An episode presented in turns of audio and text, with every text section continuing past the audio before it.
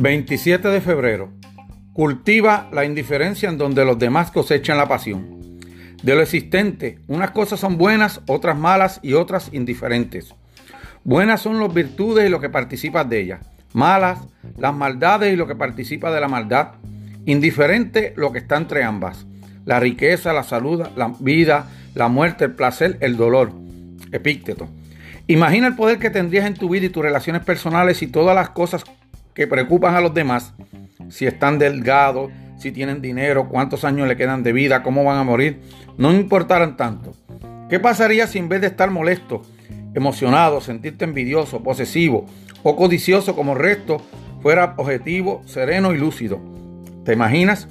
Imagínate qué efecto tendría en tus relaciones laborales, sentimentales y amistades. Séneca era un hombre increíblemente adinerado e incluso famoso, sin embargo era un estoico. Tenía muchos bienes materiales, pero como dicen los estoicos, también los trataba con indiferencia. Aunque los disfrutaba, también aceptaba que podría desaparecer algún día.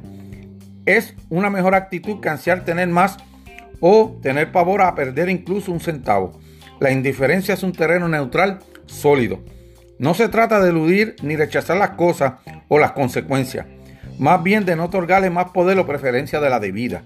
Sin duda, no es fácil, pero de lograrlo, ¿acaso no estarías mucho más relajado